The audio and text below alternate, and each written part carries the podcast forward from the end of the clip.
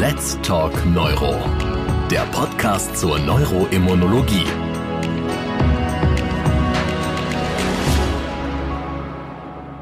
Liebe Kolleginnen und Kollegen, ich begrüße Sie ganz herzlich zu Let's Talk Neuro, unserem neuroimmunologischen Podcast. Mein Name ist Professor Martin Grond, ich bin Chefarzt der Klinik für Neurologie am Kreisklinikum Siegen. Neurologie 4.0. Digitalisierung in der Neurologie. Was genau verbirgt sich hinter diesem Begriff? Welche Möglichkeiten der Digitalisierung gibt es in der Neurologie? Und wie sieht die Umsetzung im klinischen Alter aus? Das ist unser heutiges Thema, über das ich mit Herrn Professor Tjalf Ziemsen sprechen möchte.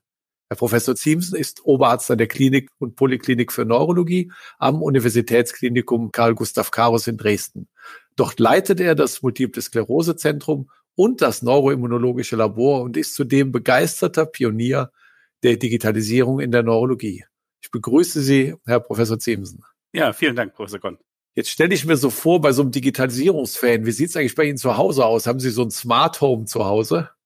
Ja, wir haben schon ein gut digitalisiertes Haus. Wir nutzen die Smart Home Infrastruktur und auch sonst haben wir eigentlich an Variables und auch an Computertechnologie das, was man auch erwarten würde und was wir auch testen wollen, wie das in den Alltag einbaubar ist. Aber wir haben auch klare Regeln bei uns, wann wir keine digitale Infrastruktur nutzen. Es ist auch gut, zu bestimmten Zeitpunkten nur analog unterwegs zu sein.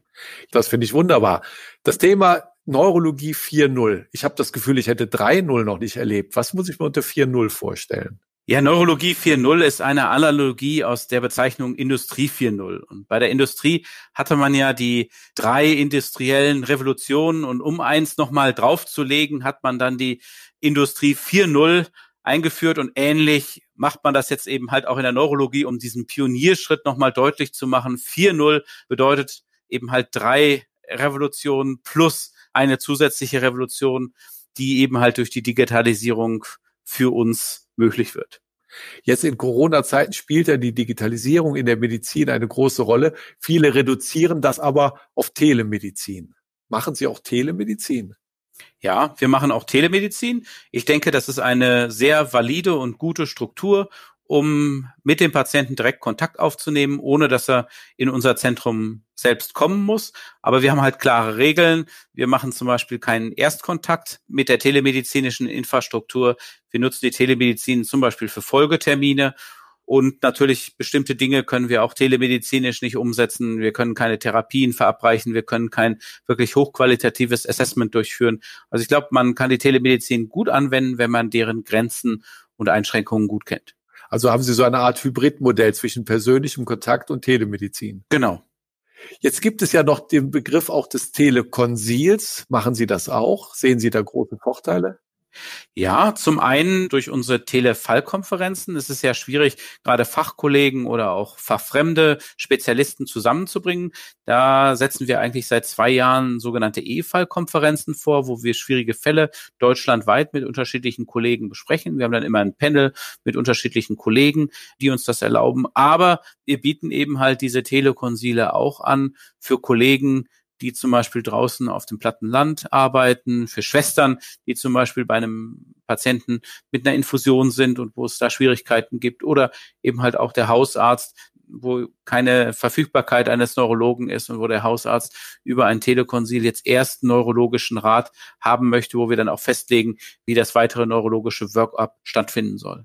Jetzt soll ja am Ende immer der Patient was davon haben. Und Sie machen ja auch telemedizinische Supervision, zum Beispiel bei Home-Infusionsprogrammen. Wie muss ich mir das vorstellen?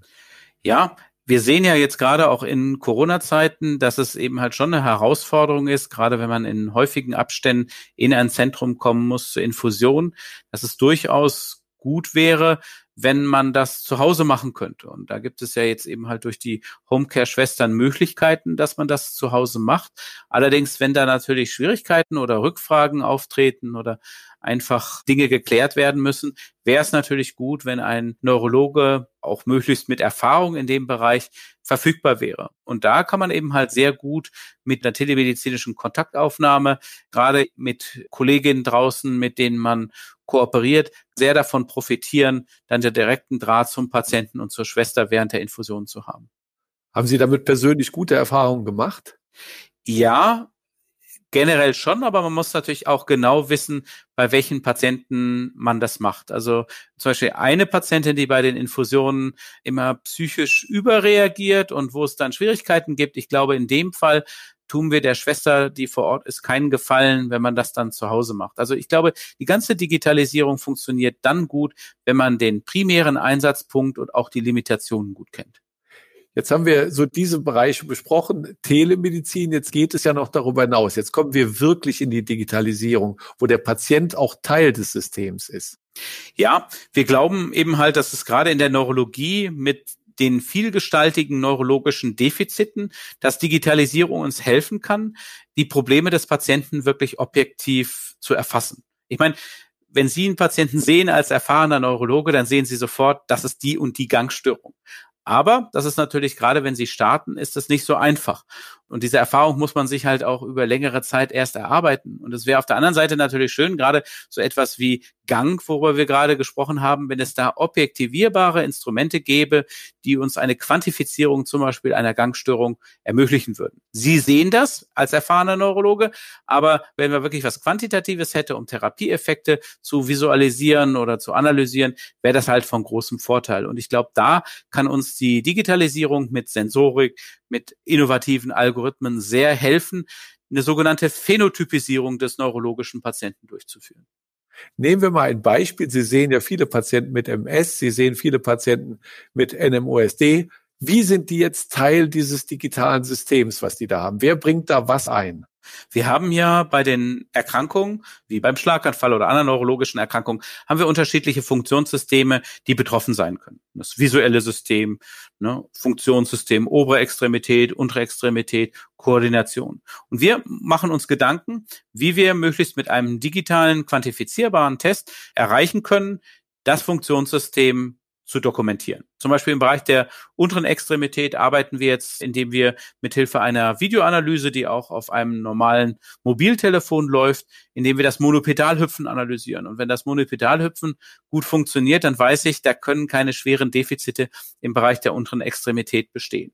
Und so kann man das eben halt für jedes Funktionssystem, auch natürlich bezogen auf die jeweilige Erkrankung, formulieren. Und damit habe ich dann einen funktionellen digitalen Outcome für die unterschiedlichen Funktionssysteme, den ich möglichst quantifizieren kann und wo ich so den Patienten in seinem Verlauf und auch mit seinem Therapie ansprechend darstellen kann. Hilft Ihnen das auch schon mal differentialdiagnostisch, weil viele neurologische Erkrankungen kommen ja erst aus dem Verlauf heraus wirklich zur Klarheit. Ja, also wir wissen ja gerade zum Beispiel, was NMOSD und MS angeht, da gibt es ja viele Überlappungen, zum Beispiel in einer digitalen Bildanalyse, die mir erlaubt, MRTs quantitativ auszuwerten und bestimmte Auffälligkeiten darzustellen. Zum Beispiel, indem ich bestimmte Funktionsmuster darstelle. Wir wissen zum Beispiel ja, dass die Betroffenheit des Sehnervens bei der NMOSD meistens beidseitig ist und auch zu schweren Defiziten mit irreversiblen Schäden führt im Vergleich zu MS, wo es dann sich zurückbildet. Das kann ein Thema sein. Auf der anderen Seite haben wir bei uns in der Software, die wir verwenden, die wir zum Management der Patienten einsetzen. Da sind Checklisten drin, wie wir das vom Piloten kennen, die uns sagen, welche Untersuchungstests noch zu erledigen sind. Und gerade wenn Sie natürlich strukturiert über so eine Checkliste Differentialdiagnostik abarbeiten und dann alle Informationen sammeln und keine vergessen, erhöht das natürlich die Qualität der diagnostizierten Erkrankung. Das heißt, der Patient ist in einem richtigen Netzwerk drin, in dem seine Therapeuten sind, in dem sein Arzt ist, in dem die Schwester ist, die ihm hilft bei den Infusionen zum Beispiel zu Hause. Da ist ein System, was ihn erinnert, dass er zu bestimmten Kontrollterminen kommen muss, dass er seine Medikamente einnimmt, dass er zu Bluttests kommt. Also ein wirklich geschlossenes System, oder? Genau. Und der Patient hat dann eben halt auch seine Podcast, wenn der Patient mal was nachhören will und ein Thema halt hat. Also wenn ihn jetzt zum Beispiel interessiert, was, was Neues zu Corona gibt, was es Neues zur Impfung gibt, dann haben wir eben halt einen kurzen Podcast vorbereitet, den der Patient in seinem Portal findet und dann kann er sich eben halt entsprechend informieren. Ne? Und das ist eben halt uns sehr wichtig. Wir wollen bidirektionalen Umgang mit dem Patienten. Wir wollen nicht ständig Daten vom Patienten haben, sondern wir wollen ihm auch Informationen geben. Und wir glauben, dass dieses Geben und Nehmen in der Digitalisierung, dass uns das hilft, den Patienten einzubinden und auch die Qualität der Versorgung zu erhöhen. Wie würden Sie innerhalb so eines Netzwerks Ihr Arzt-Patienten-Verhältnis beschreiben? Ist das bereichert dadurch oder ist es ärmer geworden? Nein, ich glaube, uns gibt die digitale Infrastruktur die Möglichkeiten, auf das wirklich ärztliche uns zu konzentrieren. Nicht? Also es ist so, dass wir ja jetzt schon, wenn wir anschauen, wie viel Administration, wie viel Dinge, die eigentlich nicht dem direkten Arzt-Patienten-Kontakt zugutekommen, wir im Moment bewerkstelligen müssen. Und da glaube ich, kann mich die Digitalisierung von vielen Dingen entlasten. Auf der anderen Seite kann ich die Zeit, die ich gewonnen habe, kann ich nutzen im Sinne einer Quality Time mit dem Patienten, dass ich ihm für das Neurologische, für das Menschliche, für das Medizinische mehr Zeit zur Verfügung stellen kann. Das heißt also, Sie würden sagen, es ersetzt nicht die Neurologie, sondern es bereichert die Neurologie. Ich glaube, wir sind alle mit Herzen Neurologen und wir wollen das, was wir mal gelernt haben, auch möglichst so umsetzen. Und da glaube ich, kann die Digitalisierung uns helfen, das hochqualitativer und empathischer zu tun.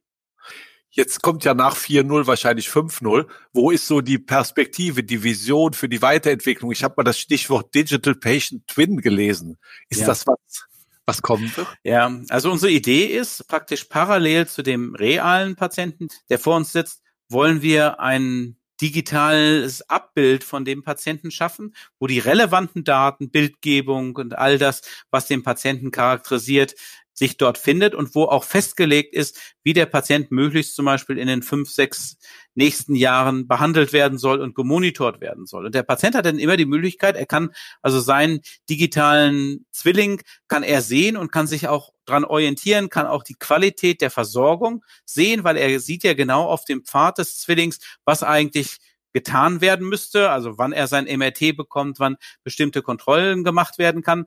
Da ist die Industrie ja zum Beispiel schon so weiter. Zu jedem Auto, zu jedem Produkt, was entsteht, da läuft schon immer ein digitaler Zwilling mit dabei und der wird eben halt genutzt, um Qualität, wann ist das Auto gebaut worden, wer hat es angebaut, also die ganzen Informationen zu sammeln.